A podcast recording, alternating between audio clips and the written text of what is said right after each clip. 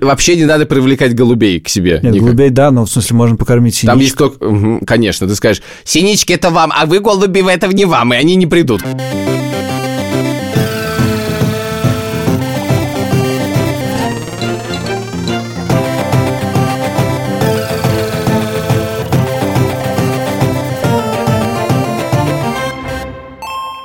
Привет! Это декабрьский выпуск подкаста «Деньги пришли».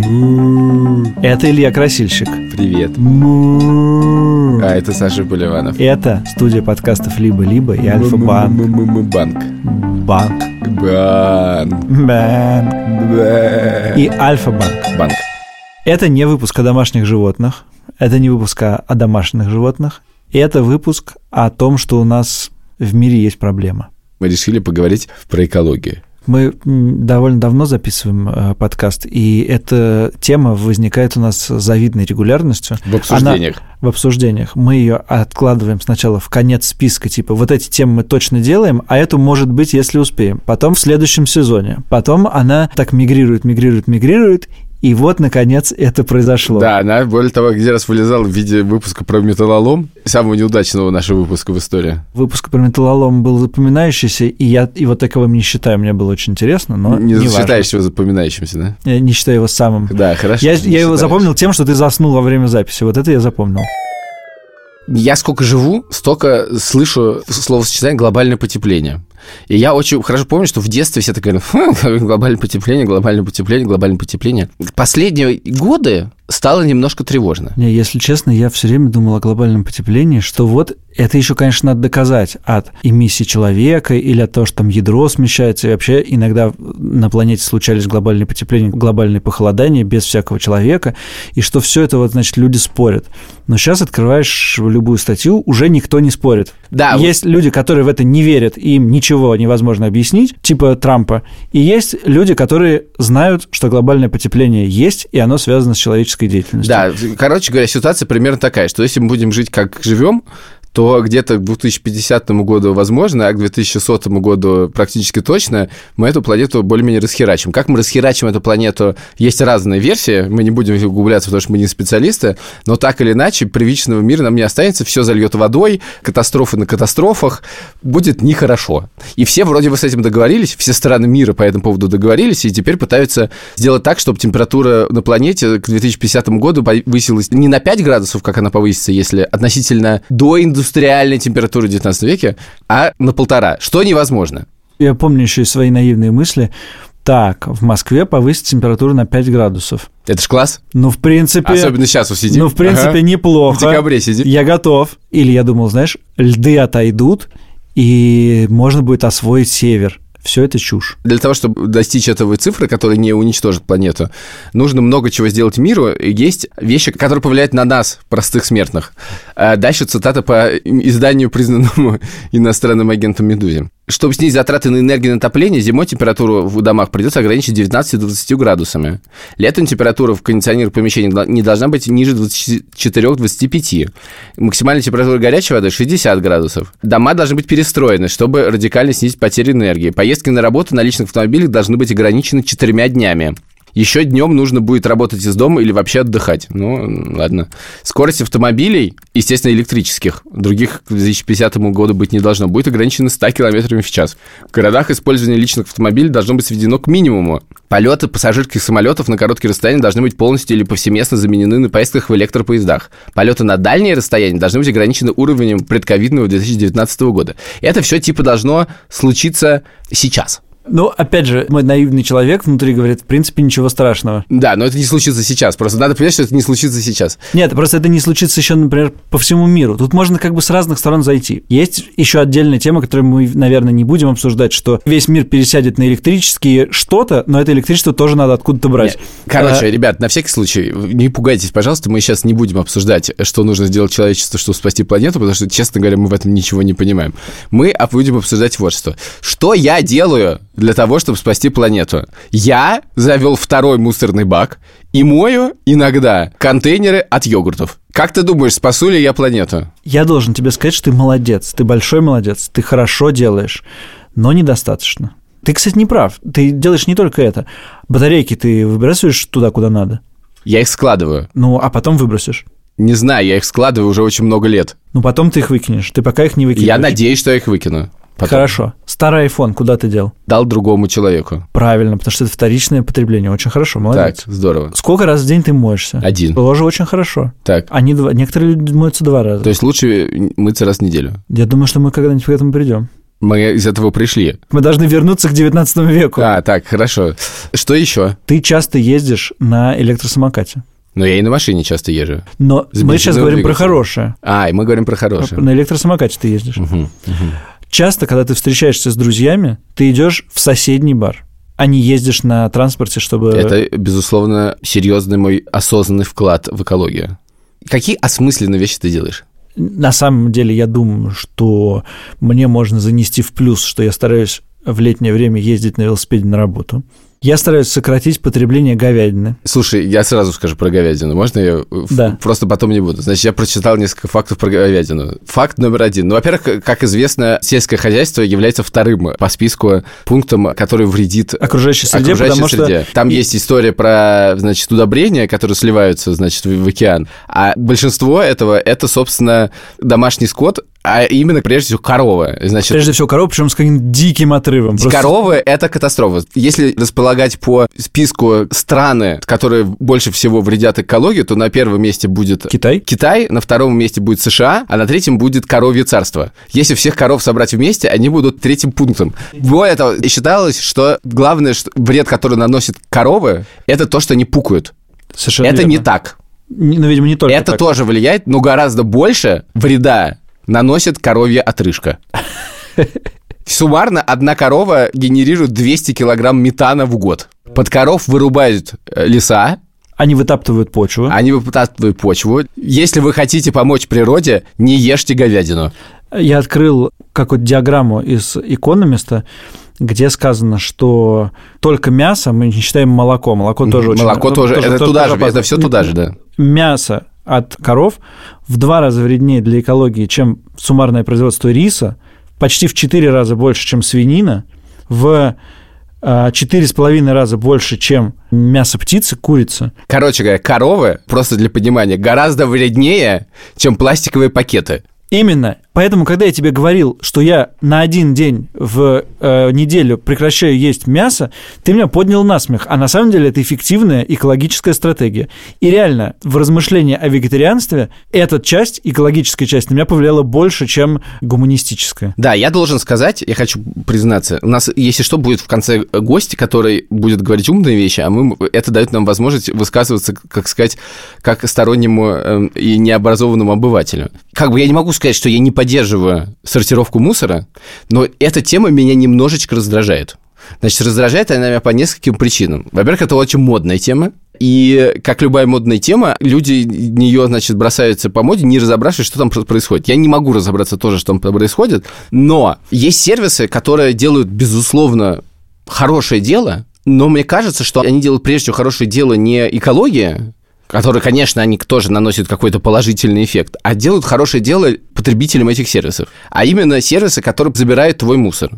Типа сервиса собиратора. Ну, Меня, наверное, сейчас все проклянут. Я опять говорю, ничего плохого ребята не делают, но когда я смотрю на инструкцию по тому, как надо сортировать мусор, который состоит из 10 видов пластика всего на свете, и как это все сортировать, я просто не знаю, как с этим быть. Это невозможно. Это могут сдюжить только невероятно идейные люди, которых всегда критически мало. То есть эффекта на экологию это практически не имеет. Это имеет эффект на ощущение людей, которые делают, что они хорошие люди. Что совершенно неплохо, но в контексте масштабной экологии это совершенно ничего, на мой взгляд, не делает. То, что делает, это вот эти вот ненавидимые всеми два бака Экулайна, Экулайн, значит, вот эти, мусор в Москве. Случилась революция, его разделили с одного бака на два бака. Я иногда ради интереса чуть подглядываю эти баки, понимаю, что люди не все воспринимают эти два бака как два бака, скажем так. Проблема заключается в том, что никто не знает, что в один бак класть, а что в другой бак класть. Поэтому это все имеет очень условный смысл. Я как бы по себе могу сказать, я точно делаю это неправильно. Значит, в один бак я кладу бумагу, картон, металл, стекло, пластик, а в другой бак я кладу все, что гниет. Это неправильная стратегия. Потому что в один бак надо класть то, что ты точно знаешь, что может быть переработано, причем чистое. А в другой бак надо класть все, по поводу чего ты не знаешь, может ли это быть переработано или нет. Поэтому, как только ты кладешь какой-то неправильный пластик в пакет с пластиком, этот пакет перестает иметь смысл. И я не знаю, что с этим делать.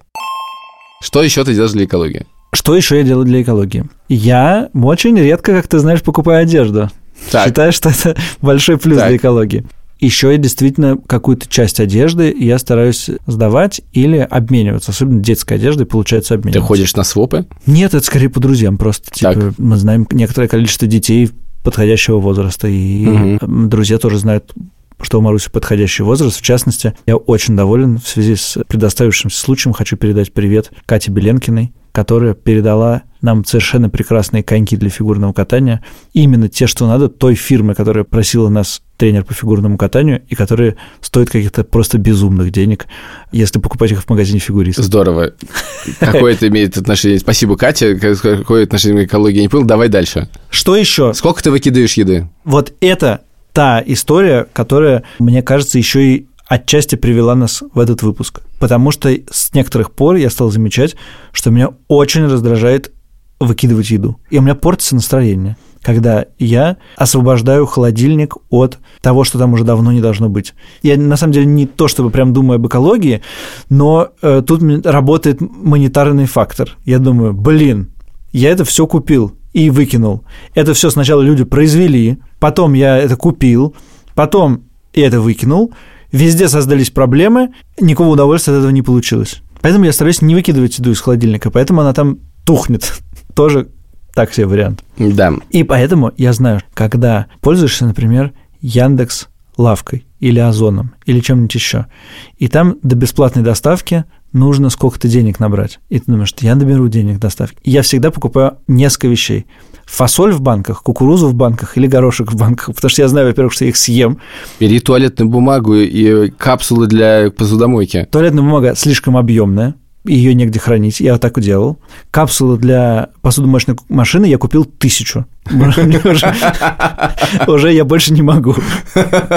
Еще собачий корм я иногда использую в качестве этой штуки. Да, я кошачий беру. Он тоже объемный. Вот там waste нулевой. Кошачьим и собачьим? Да, там ничего не остается. Да, там никогда ничего не остается. Вот с кого нам надо брать пример. Да, да. Они, кстати, я думаю, тоже вредят экологии каким-нибудь образом. Ну да, но они мелкие, вряд ли они как бы прям супер. Они тоже пукают. Я, пока готовился к этому выпуску, я готовился к этому выпуску, читал много статей в журнале «Экономист», как и кажется. Вот, когда ты кидал ссылки на статьи из журнала «Экономист», ты говорил, не вы должны читать одни и те же статьи. Но их там действительно было довольно много, можно было выбрать. Я, в общем, конечно, впечатлился тем, что насколько я однобоко про это все думаю.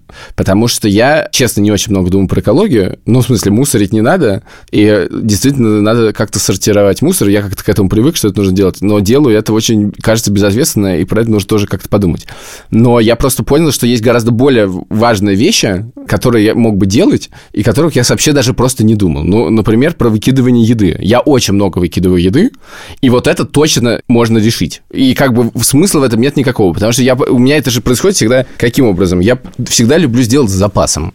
То есть там есть на самом деле две причины. Первая – сделать запасы. Это лейт называется, да, чтобы не готовить потом еще. Вторая причина – приходят гости, надо сделать большой стол. Чтобы стол был. Да, и, три, был, и третья причина – ты зашел в магазин и хочешь всего. И все эти вещи, в принципе, если включить немножко мозг и ограничение себя, можно исправить, и так не делать. Какой у тебя фаворит? Да у меня есть два фаворита, которые я сам себе покупаю и сам потом выкидываю. Так. Первый фаворит – это утренний йогурт. Так. Я каждый раз, когда я в магазине, как правило, я уже в интернет-магазине, а не, не, не в физическом магазине, я думаю, чего мне не хватает для счастья? Утром йогурта. Каждое утро я открываю холодильник и понимаю, йогурт есть холодно. Мне утром холодно. Так проходит несколько недель, йогурт отправляется в помойку. Угу. Просто какой-то типа коэффициент 80%. Иногда я вечером ставлю йогурт на батарею, и утром его ем. Или забываю его там и выкидываю его сразу. Зачем на батарею? Чтобы он был тепленький. Зачем он быть тепленьким? Ну, потому что чтобы он не был холодненьким. Йогурт? Да. Зачем он быть тепленьким? Он должен быть холодненький. И второй – это дома мало фруктов. М-м. Надо купить фрукты. Мгм. В идее дома мало фруктов есть один рекордсмен. Это виноград. Виноград это невозможно. Виноград не ест никто в моей семье, кроме меня, Мгм. но я думаю, что как бы дом полной чаши – это дом, где есть виноград. Часто он даже из упаковки не вынимается, а сразу в этой же упаковке отправляется. Да, это самое ужасное, да. Э, кроме того, как выяснилось экспериментальным путем, если я ем виноград, у меня болит живот. Поэтому он есть. Я думаю, я не хочу, чтобы у меня болел живот, пусть стоит. С виноградом у меня бывает, я думаю, виноград это так вкусно, это так вкусно, я хочу купить виноград. Я покупаю виноград, красивый такой, и иногда я думаю, надо разного винограда купить.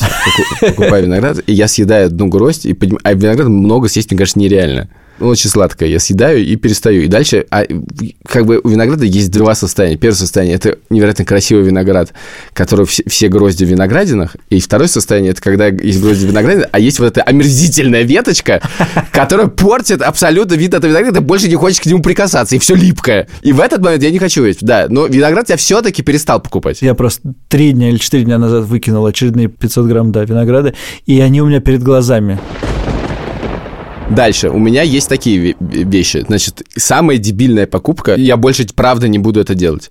Я думаю, что дома должны быть какие-то запасы, если нечего есть. И я поэтому, когда в магазине думаю, надо купить пельмени и покупаю mm-hmm. пельмени. Mm-hmm. Из расчета, что это вечная еда. Да. Но это не вечная еда. Да. И когда, да, и когда я в какой-то момент думаю, может, пельмени, у меня же есть пельмени, я всегда обнаруживаю, что на три месяца они просрочены. И это постоянная вещь. Такое же случается, к сожалению, с креветками и вообще вот этими всеми запасами, которые делаю. Дальше. Я очень люблю соленые. Рыбку, огурчики, грибочки. Но у меня есть подозрение, что я постепенно перестаю это так сильно любить, как раньше, и это лежит и лежит, лежит, лежит. Я не понимаю совершенно, что с этим делать. Самый ад – это хлеб. Это прям боль. Хлеб он, в принципе, бывает только одного состояния, мягкий. Потом как бы невозможно есть. Нет, он еще бывает в состоянии сухарь. И я думаю, надо покормить птиц. Но я знаю, что птиц не надо кормить. Не надо кормить В городе хлебом. не надо кормить птиц. Но белым хлебом не надо точно не, кормить. Вообще не надо привлекать голубей к себе. Нет, никак. голубей, да, но в смысле можно покормить синичек. Там есть только... Угу, конечно, ты скажешь, синички это вам, а вы голуби это не вам, и они не придут, конечно. Так есть специальные кормушки, в которые голуби не пролезают. У меня нет кормушки. И, извини, если я этот хлеб положу в кормушку, то туда не пролезет и синичка. Короче, самая главная проблема с этим, и с овощами, с помидорами особенно. Я считаю, что надо купить вкусных узбекских помидоров, покупаю, но я их очень мало ем. И с огурцами тоже надо такое случается, к сожалению. А проблема в том, что потребление, оно не ровное. Почему я покупаю много хлеба? Потому что я покупаю хлеб, и он резко заканчивается. Поэтому покупаю еще хлеба. Но в этот момент его уже не хочется. А мало хлеба купить непонятно как. Постоянно ты не понимаешь, сколько надо. Поэтому я всегда покупаю с запасом, и это всегда ошибка. Я вспоминаю дедушку, который всегда не приступал к свежему хлебу, пока не даст черствый. Поэтому он всегда ел черствый хлеб. Вообще-то меня учили, что хлеб нельзя выкидывать. Да. Я уже перешел через это, да. но это очень тяжело. А про яблоки и вообще вот то, что покупаешь с запасом. У этого же есть некоторые, поскольку дети потребляют, но Яша теперь потребляет, значит, по расписанию, а Лева потребляет. Что, в принципе, количество потребляемого На всякий случай, количеством... Яша потребляет по расписанию, потому что у, у Яши диабет. диабет, да, а Лёва просто. И количество потребляемого часто связано с количеством закупленного. И это не всегда выкидываешь, это выкидывается в рот человеку, который мог бы съесть меньше, и с ним ничего плохого бы не случилось. А знаешь, эксперимент, который мне очень понравился, как я читал много лет назад про Google. В Гугле бесплатные столовые. Угу. А в бесплатных столовых много еды. Поэтому люди переедают, едят больше, чем им нужно. Но Google не мог сказать, ребята, жрите поменьше. Поэтому они сделали так. Они взяли и уменьшили размер тарелки. Сократилось потребление типа процентов на 20, по-моему. Звездочка, Сашиным цифрам нельзя верить. Важно верить только тому, что потребление сократилось. Я как иностранный агент просто под звездочкой. Да, да, да, Все да, мои да, цифры да, иностранные да, агенты. Да, да, да. Про хлеб у меня, кажется, есть э, небольшой рецепт. Так. Первое. Я Берете понял... муку. Нет, я понял, что надо покупать дорогой хлеб, максимально дорогой хлеб. Тогда тебе просто жалко его. Мне не помогает. Мне помогает. Ну хорошо. А второе, э, вот эти вот э, хлеба, которые по-настоящему пекутся с толстой коркой, они на самом деле довольно долго лежат и несколько дней могут полежать. Они дольше лежат, действительно. Э, проблема в том, что я не могу выстроить свое потребление, потому что у меня очень неровная жизнь. У меня есть дни с детьми, дни без детей. Иногда ни с подкастом, просто, дни без подкаста. Иногда лежит еда, я просто не ем. И это, конечно, ужас и кошмар. Я попробовал не есть один день в неделю мясо. Потом я понял, что я просто забываю и решил не есть два раза в неделю чтобы помнить. У меня тоже все сбивалось и не получается, но сейчас все пришло к идее, что если я вижу, как два блюда сделаны из говядины и из курицы, то я скорее выберу просто куриное. И на меня стало это работать. У нас дома исчезла колбаса. Просто колбасы нет. Буду знать, при прочих равных не приду. Колбасы нет, не приду. Я очень любил докторскую колбасу, но в докторской колбасе как бы мало мяса, Да там нет это не очень- не очень- не очень вредно. Это не очень страшно. Леша позвони. Леша, Давай. позвони.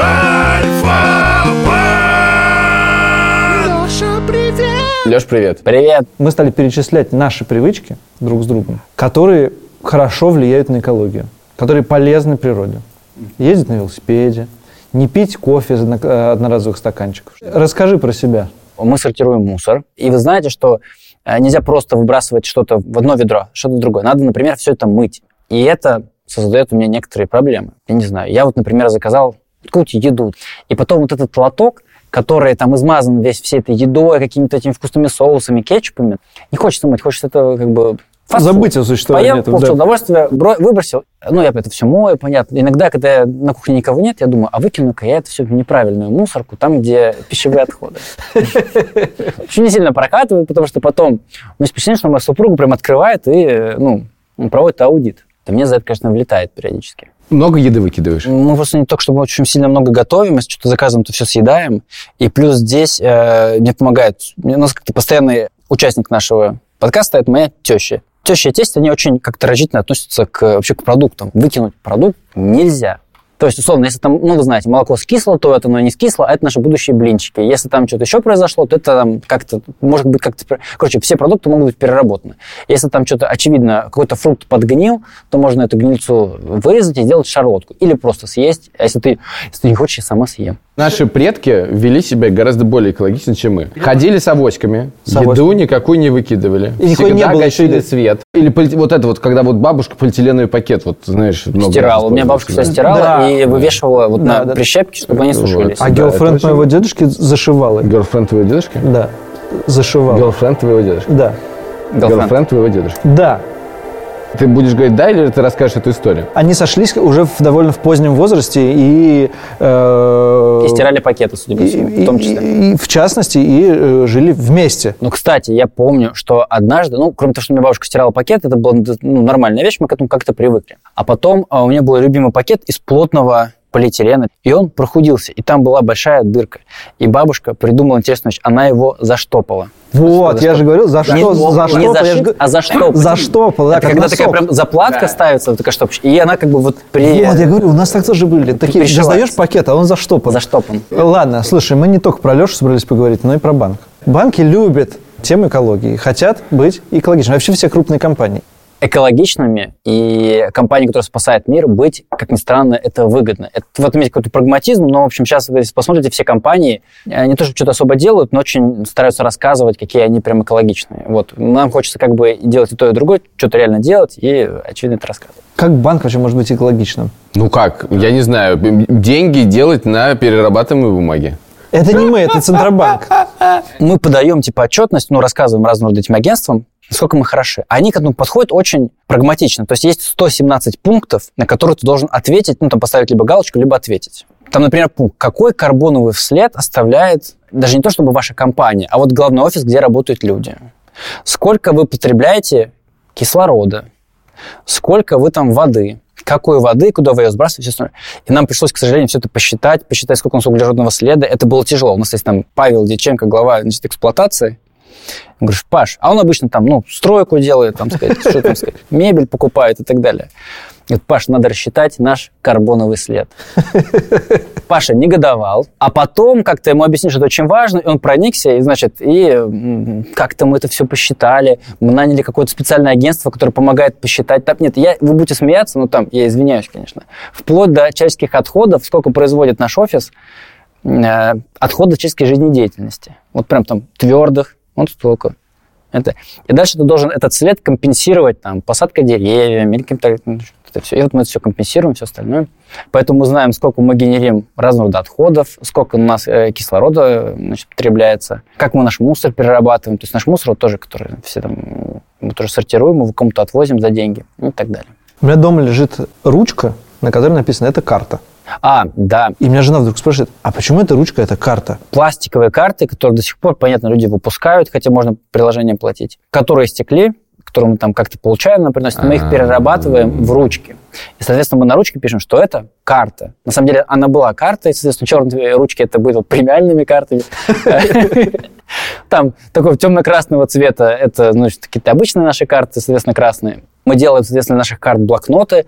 Больше ни на что наших карт не хватило, потому что оказалось, что ну, нам нужно ручек больше, чем у нас есть этого пластика. Поэтому мы стали подмешивать туда еще чей-то там пластик, ну, соседних предприятий. Мы с переработанной бумаги, у нас чуть-чуть осталось бумаги еще, все-таки договоров. Мы делаем welcome пэки для курьерской доставки для карт. То есть как-то все стараемся вот это использовать до бесконечности.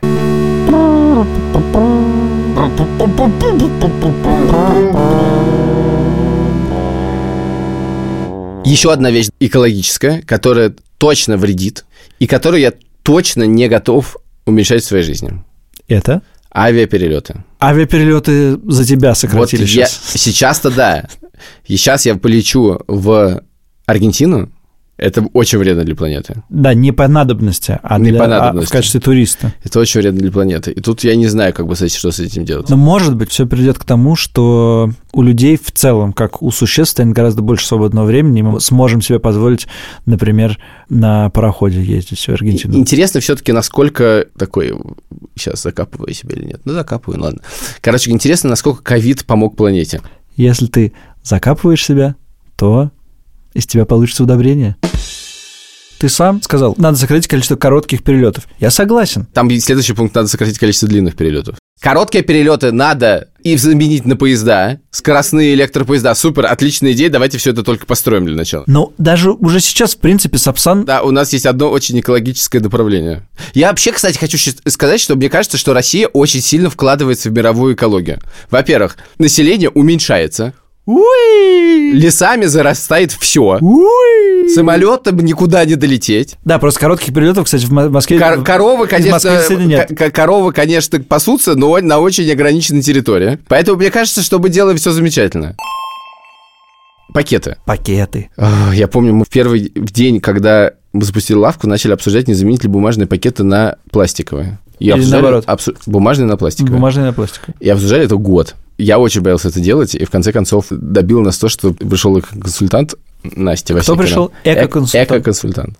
Мы наняли, который сказал, вообще-то это экологичней пластиковые пакеты, чем бумажные. Потому что при производстве целлюлезных пакетов природа страдает больше. И с пластиком вообще... Я прочитал некоторое количество статей про пластик, но э, вот эта вещь меня волнует, ну, честно говоря, больше, чем сортировку мусора, потому что все повернулись на этих пластиковых пакетах, но там есть куча нюансов. Значит, нюанс номер один.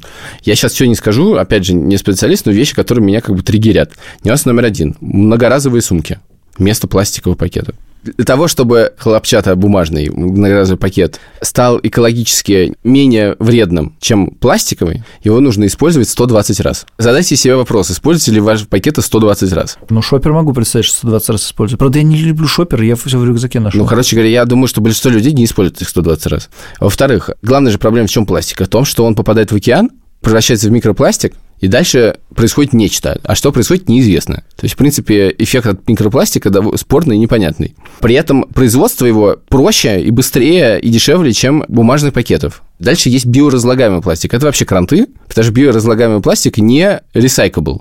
В смысле? И Зачем его ре- перерабатывать, если он и так хорошо разложится? Да, но его кидает в мусор. Короче, с ним тоже проблемы. Там очень много проблем, но главное, что пластик на самом деле это далеко не самым главной проблемой экологии. Это, Да. возможно, одна из главных вещей, которые мы можем э, решить э, сами, но, кажется, не выкидывание еды и э, уменьшение количества говядины в рационе влияет на нашу жизнь сильно больше, чем использование пластика. И э, это просто не такая страшная вещь, это просто очень модно обсуждаемая вещь. Хотя, конечно же, его употребление стоит сокращать. И меня такие вещи смущают, потому что на самом деле, я вот думаю, вот сейчас у нас есть проблема под названием ковид, и нам очень всем сложно договориться между собой, что вакцина это не только для себя, например, но и для других, да, что ты вакцинируешься не только ради того, чтобы самому не болеть, хотя и в этом многих людей сложно убедить, но и для того, чтобы другие не болели, чтобы вирусы не размножались и так далее. Мы не можем договориться в момент некоторой катастрофы про то, как это делать. Экологическая проблема, она является тоже некоторой будущей катастрофой, только договориться с ней гораздо сложнее.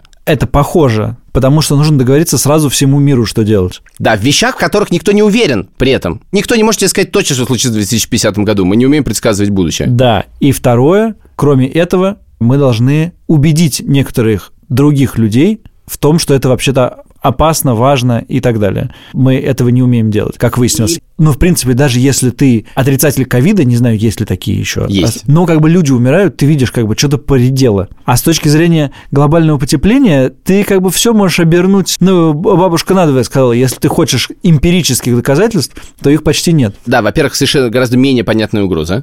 Во-первых, гораздо сложнее доказательства. Да, тут очень простое доказательство. Вот люди мертвые. И самое главное, что нету простого решения никакого. То есть, как бы в ковиде можно сказать, ладно, маски, ну как бы все, это за скобки, просто вакцинируйтесь. То тут нету ничего такого, чтобы сказать, ладно, делай просто это, и мы переживем. Потому что, как бы объективно, мы очень косвенно влияем на проблему глобального потепления. Самые большие вещи, которые влияют на проблему глобального потепления, вызваны нашей жизнью, но непосредственно нашими действиями. То, что все отапливается, то, что используется энергия, то, что коровы на земле, то, что рыбы дикое количество вылавливают, да, которые не мы едим на самом деле. Да, от того, что мы съедим чуть меньше трески, ничего не изменится. И то, что мы в России станем меньше есть рыбы, ничего не изменится. Рыбы должны есть рыбные нации меньше. То есть Китай, то есть Япония. То есть мы на это, в принципе, не очень сильно можем повлиять. Поэтому мы отчаянно цепляемся за хоть что-то, что мы можем сделать. И со стороны скептиков это, конечно, всегда будет выглядеть так... «А». Поэтому я не очень понимаю, как мы договоримся, и э, это все хорошо закончится. Я считаю, что нас даже спасти наука. Но я искал подтверждение этому в интернете и не нашел. Нет, то, что наука делает много для сохранения планеты, довольно очевидно, причем в самых разных местах. Например, классно, что все будет на электричестве, но проблема в том, что электричество мы получаем от ветряков или от солнечной энергии, а солнечная энергия и ветряки сезонны, зимой меньше солнца. Поэтому нам нужно как-то хранить электроэнергию. Хранить электроэнергию мы очень плохо умеем, гораздо хуже, чем газ, нефть построил хранилище, залил туда нефти, и у тебя нефтехранилище. С электроэнергией получается очень плохо. Теряем ее много. Теряем много, в батарейках не очень эффективно. Батарейки тоже надо производить. Батарейки тоже надо производить. Они тоже экологические. Ну, короче, да. короче, там есть проблемы. И какие-то есть совершенно классные инновационные методы, которые позволяют надеяться в будущем, что эта проблема может решиться. Меня поразили еще некоторые вещи. Во-первых, меня поразили фабрики, которые высасывают из атмосферы метан и вообще газы парниковые. То есть строятся специальные фабрики, которые занимаются высасыванием этого из атмосферы. Потом меня поразила технология, которую сейчас э, тестируют по поводу того, чтобы распылять, я не понял, что, извините, супер мы ученые, конечно, распылять в атмосфере. Значит, как известно, когда извергается вулкан, то в э, атмосферу попадает, значит, вулканический пепел, из-за которого солнечные лучи меньше пробиваются, и поэтому планета охлаждается. Поэтому, когда какой-то вулкан извергался в начале 90-х, температура Земли на несколько лет понизилась. И поэтому сейчас придумывается, каким образом мы можем что-нибудь распылять в атмосферу, чтобы температура понижалась. Есть такая идея. Надо сделать вместо запасов электричества запасы сжиженного воздуха. Сжиженный воздух потом разжижается и таким образом используется для выработки энергии на специальной турбине. Короче, я тоже очень надеюсь на науку, потому что мне кажется, что мы сами не справимся. Слушай, я очень боюсь, что мы сейчас наговорили очень много пурги, поэтому я предлагаю позвонить человеку, который хотя бы в мусоре разбирается лучше нас. Это журналист и мой приятель Андрей Яковлев, который написал целую книжку про мусор. Он на себе пробовал разные теории по сохранению мусора. По сохранению? Ну, копил мусор, пытался ничего не выбрасывать, отдавать все в переработку, съездил на много мусорок и посмотрел, как там жизнь устроена. И сейчас мы его поспрашиваем про это. Да. Андрей, привет. Привет. Главный вопрос. Скажи, пожалуйста, вот это разделение мусора на два... На две э, фракции. На две фракции. Это работает? Это работает. И это пока что лучшее, что можно было сделать в России, потому что у нас, к сожалению, и к такому э, людям тяжело привыкнуть. Но да, действительно, мусор забирает две машины по всей Москве и почти что по всей России. Э, в Москве и Подмосковье это серые и синие машины из серых и синих баков. Синие – это вторсырье, пластик, стекло, бумага, железо, которые идут на переработку. А серый бак – все остальное, что пойдет на свалку либо на сжигание. Ну, слушай, это как будто бы не очень соответствует тому, что я вижу на улицах, потому что я вижу, как, например, а, дворники в нашем районе не очень разбираются и кладут и туда, и туда, что попало. Или мне так кажется? Да, все так и есть, но хочу сказать, что сейчас стало получше на самом деле, потому что когда я писал книгу, ситуация была гораздо хуже. И вот... Но это проблема мискоммуникации между жилищником, управляющей компанией и мусорным оператором. И... То есть слишком много звеньев в этой структуре, и выходит, что одним выгодно, чтобы мусор разделялся, а вторым выгодно другое. Ну, вот там жилищнику просто главное, чтобы он не валялся нигде рядом с баками. И они просто говорят, «Э, ваша задача дворникам, да, чтобы все было чистенько, и они плевали там, что куда класть эти мешки с мусором, в какой бак, вот и все. Слушай, все-таки, а что значит это работает? В смысле, каков путь мусора? Ну, нет, путь мусора, он дальше идет на сортировочную станцию, я так понимаю. Да. Да, и дальше туда приезжает эта сортиров... эта машина. Давай представь, вот эта синяя машина, синяя машина берет наше вторсырье, да, да, это называется, и привозит да. туда. И это вторсырье отсортировано довольно фигово. Там есть много грязного, там есть много неперерабатываемого, и там есть много мешков, которые просто не с тем. Да, все так. И что происходит? Дальше происходит э, ручной труд. Люди стоят э, за конвейерными лентами, по которым едет мусор, и руками отделяют все, что мы выбросили на разные фракции. Там я например, вылавливаю только пластиковые бутылки, ты вылавливаешь только стекло зеленого цвета, Саша только стекло белого цвета. И вот каждый стоит и занимается своим мусором. И вот так все это отлавливается по разным мешочкам, корзинам, и таким образом э, этот мусор разделяется, потом дальше происходит уже процессы очистки, э, измельчения, и дальше все едет на заводы по переработке. У тебя как раз э, в книжке я прочитал, я никогда раньше не задумывался, во-первых, что надо мыть, например, пластик. И вот когда ты пишешь про этот ручной труд, то людям гораздо легче не разбираться, потому что конвейер идет, идет, идет, идет, идет. Гораздо легче выкинуть в несортируемый мусор то, что потенциально может быть отдано на переработку, чем думать потому что время, конвейер и так далее. Переформулирую, очень мало что реально с этого конвейера откладывается по пакетикам, и все большинство уезжает в несортируемый мусор. Да, все так. Там качество действительно достаточно плачевное, потому что, как ты и сказал, мы все, ну, у нас э, люди все сбрасывают часто в перемешку, и дворники тоже добавляют, и поэтому э, люди на ленте не успевают просто нормально отсеивать. Слишком большой поток идет, и слишком много всего намешано, и слишком много грязного мусора, потому что если мы выбрасываем в этот бак э, синий один хотя бы пакет с картошкой какой-нибудь, э, очистками, который течет, то все будет, скорее всего, загублено этой жидкостью.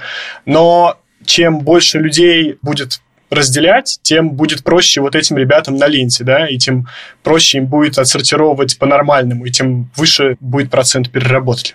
А разделять на два, вот на генеральный тип два, да? То, что перерабатывается, то, что не перерабатывается. Вообще норм или лучше ввести более дифференцированную штуку? Не в смысле когда-нибудь в идеальном мире, а вот мне прямо сейчас дома. Ну, зависит от, своего, от твоего свободного времени и, не знаю, уровня осознанности и тревоги за планету. Потому что ты можешь э, ввести больше и сейчас. Ты можешь э, разделять хотя бы там батарейки, крышечки отдельно. Это уже 4. Ты можешь отдельно собирать еще кучу других фракций, которые, допустим, принимает только собиратор. Но вопрос в том, есть ли у тебя силы и время, чтобы ездить на Кантемировскую и отвозить использованные зубные щетки, зубные тюбики, там, упаковки от шампуней и так далее. Но это просто сейчас на таком уровне находится, что нужно запариться. Но я правильно понимаю, что московская э, система раздельного мусора работает так, что надо было с чего-то начать и хоть как-то, хоть что-то, чтобы стало происходить? Даже, ну да, принципе, да. Мне кажется, это супер неэффективно. Ну, то есть эта система лучше, чем, наверное, кидать все в один бак, но она сейчас супер неэффективная. Да, ну она на самом деле так и есть, она самая простая и базовая, и с нее реально нормально начинать, но она могла бы быть эффективнее в разы, если бы государство хоть какую-то работу проделывало по э, стимуляции жителей, ну, можно сказать слово пропаганда, да, потому что сейчас все отдано просто на совесть людей. Вот два бака, что хотите, то и делайте. То есть никто не особо не объясняет людям, э, зачем это все происходит, что, что дальше с мусором, каков вред и так далее. Я просто вернусь к своему вопросу, а именно, что значит это работает, потому что как бы реальный эффект на экологию это имеет, или это пока что скорее в образовательных целях? Не-не, безусловно, имеет. Процент э, переработки поднимается просто очень А медленно. он известно, какой он? Сейчас 9-10%, ну, это прошлом году было. 9-10 это немало. 9-10 в среднем по миру 9-10% пластика перерабатывается. Ну, вот пару лет назад было 5, по-моему, в России. То есть, а, ну да. окей, хорошо, принимается. Хорошо, а скажи, пожалуйста, такую вещь. Можешь, давай немножко пропаганду устроим в нашем выпуске. Скажи, пожалуйста, что не надо кидать в этот синий бак? Или, если проще, только то, что надо? Проще, конечно, то, что надо. Надо пластик, надо Что значит пластик? Любой пластик? Тут, если мы живем в Москве, то тоже возникает суперсложность, потому что в Москве работает минимум 5, ну, на самом деле больше, но 5 крупных мусорных операторов, и у каждого свои приколы. Каждый берет э, только свои виды пластика. Для этого вам нужно подойти к своей мусорке, посмотреть, кто у вас э, этот мусорный оператор, зайти на ее сайт и понять, какие виды пластика он принимает.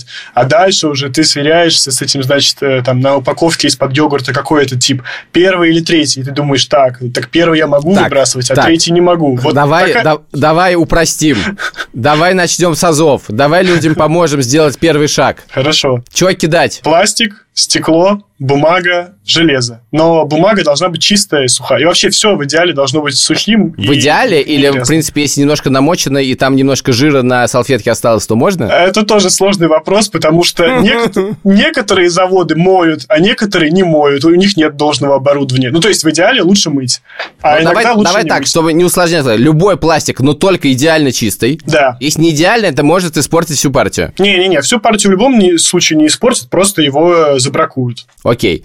Пластик, бумага, которая не мокрая. А что она Да. быть мокрой? Чистое железо, металл, то есть чистый металл. Да. И что еще? Картон? Стекло, стекло, картон. А если у меня чуть-чуть осталось э, в коробке из-под э, э, э, Биг Мака немножечко салатных листочков, ну совсем чуть-чуть. Не, ну, коробочку из-под Биг Мака вообще, скорее всего, не переработают, потому что там пластик, там картон покрыт каким-то глянцем, и это неоднородный предмет. То есть предметы должны быть однородные. Ну да, да, ну ты, например, стаканчик из-под кофе тоже не сможешь выбросить, потому что он сделан Почему из- смогу? Я много раз выкидывал, у меня получилось.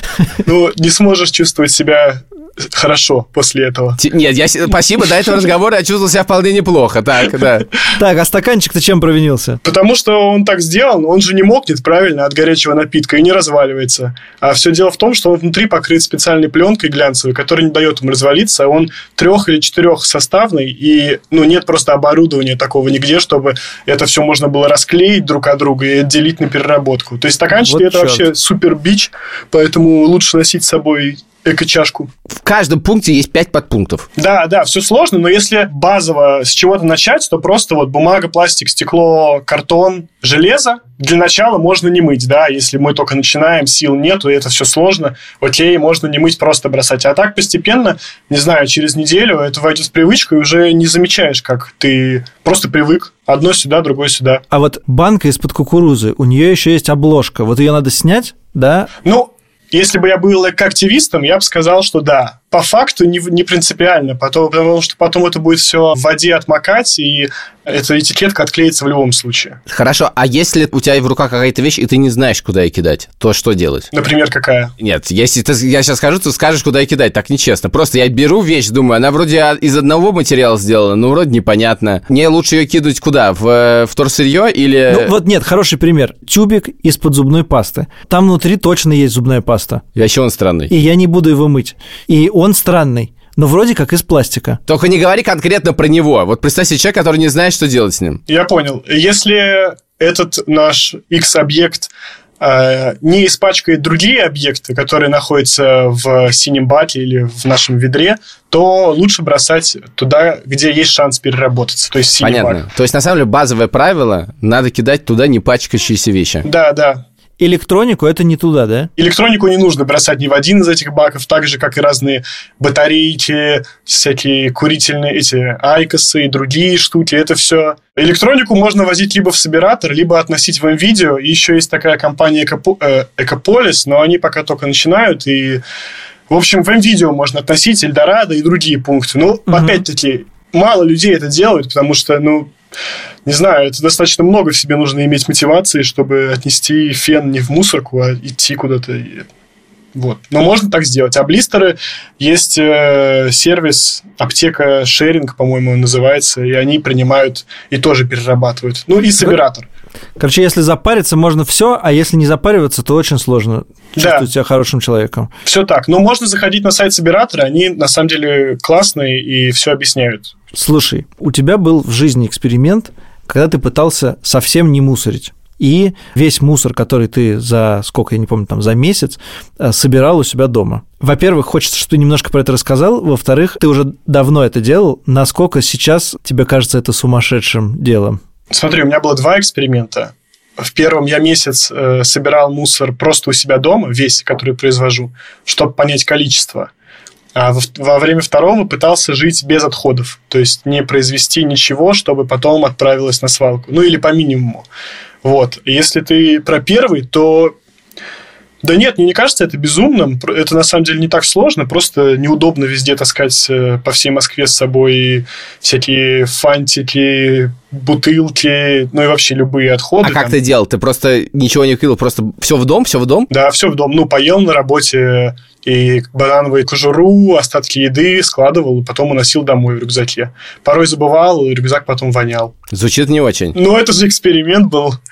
Если в баре, нес потом 5 бутылок пива домой себе из бара стеклянных, чтобы потом посчитать все это, сколько я произвожу мусора. Тебя поразил результат? Меня он поразил тем, что мне казалось, что я много мусора произвел, но выяснил, что в среднем россиянин в три раза больше производит. И я подумал, ребята, как? Как вы это делаете? Но меня поразило, что у меня очень много пластика было, а именно стаканчиков из-под йогурта. И я понял, что с этим надо что-то делать. А в остальном, да, не могу сказать, что меня удивило. Ну и, и поразило еще, что его объем. Я думаю, за год я бы точно свою квартиру мусором заставил. Вот так. Просто если бы не выбрасывал, она бы вся была в мусоре. Окей, а второй эксперимент? Ну, второй эксперимент провалился, потому что я хотел, э, как разные крутые экоактивисты, которые выступают на TED и показывают, что у них вот в баночке э, маленькой все их отходы за три года, а все остальное они либо переработали, либо закомпостировали. В общем, ничего не произвели, по сути, вредного. И я хотел также хотя бы в рамках месяца, но все провалилось, потому что, ну, как я уже говорил раньше, в общем, чтобы этим заниматься, это должно быть либо твоим хобби каким-то главным, либо твоей работой. Слишком много времени, и в России пока что невозможно жить нормально и экологично. Zero waste магазинов очень мало, они далеко, товары там не все. Ну, и порой я просто сталкивался с ситуацией, когда я прихожу в Ашан, хочу купить э, гречку, а она вся продается... Ну, не гречку, там, по-моему, было макароны, а они все с пластиком, с элементом минимум пластика. Я просто не могу их купить и вынужден покупать гречку. Ну, и как бы это уже не сказать, что я живу... В общем, сильно ограничивает тебя и отнимает много времени. Слушай, а есть у тебя какой-то один главный совет людям, которые вот только начинают об этом думать, и вот у них эта развилка есть? Можно запариться, но тогда качество жизни ухудшится. Но не запариваться уже тоже как-то нехорошо. Ну, можно запариться минимально в таком случае. Это как, да? Вот что как бы самая база? Ой, ну, в этом плане классно собирать и не выбрасывать в мусорный бак крышечки из-под бутылок пластиковые, из-под кефира, молока, воды, чего угодно. Э, я могу. Да, есть проект «Добрые крышечки», который собирает это все. И пункты стоят во вкусвиллах, э, в школах. Ну, у них на сайте огромная карта, собственно, они много где находятся. Относишь им, и они потом сдают их на переработку. На эти деньги покупают э, разные коляски для инвалидов и другие штуки, которые помогают детям э, с трудным финансовым положением лучше жить. Вот. Это достаточно простое действие. Ну и в целом, вообще, если хочется начать, но нет сил, то можно, ну вот как там Илья говорил, спрашивал, стекло, пластик, их все-таки много как будто, да? Э, Можно начать с одного, можно только стекло откладывать месяц. Когда уже Мгм. при- привык, добавить к нему еще бумагу. Второй месяц стекло плюс бумага ты откладываешь. Ну и так вот ты придешь к тому, что хотя бы 5 фракций, э, и у тебя два бака стоит дома. Ну, два ведра, например, два пакета. Вот так можно. Человек сейчас не может заработать на том, что он классный, экологичный. Нет, да, возможности там все сдать и вот получить... ты жук, а? Я не знаю. Вот ты жук. Э, Просто я считаю, что это самый эффективный способ. Если государство Нет, хотело этом может только задо- потратить на это. Короче, можно что, хоть что-нибудь заработать. Я не знаю, бутылки сдать, получить 100 рублей. Можно, но ты получишь супер копейки, и, просто, и можно и банки сдавать, сжимая их, но в России это не работает нормально. Ну, можно поехать в другую страну и там сдать. В Швеции нормально работает. Да, хорошо. Ты сказал, что вот надо постепенно учиться, и можно учиться, постепенно откладывать то, все, и у тебя есть какие-то пять фракций и два бака. А можно не ездить на Кантемировскую? Да, да, у собиратора есть, э, я не помню только, экотакси или экомобиль сейчас называется, но за деньги они приезжают к тебе и А, Кантемировская это бесплатно, а это за деньги. Хорошо, Да, ладно. да. Спасибо большое. Супер, спасибо большое. Спасибо вам. Пока. Сложно. Я реально не понимаю, почему не придумать какую-то систему, где ты можешь на этом заработать. Блин, если можно устроить лотереи, в которых ты разыгрываешь квартиру за вакцинацию, то ты точно можешь сделать что-нибудь с И это не помогает.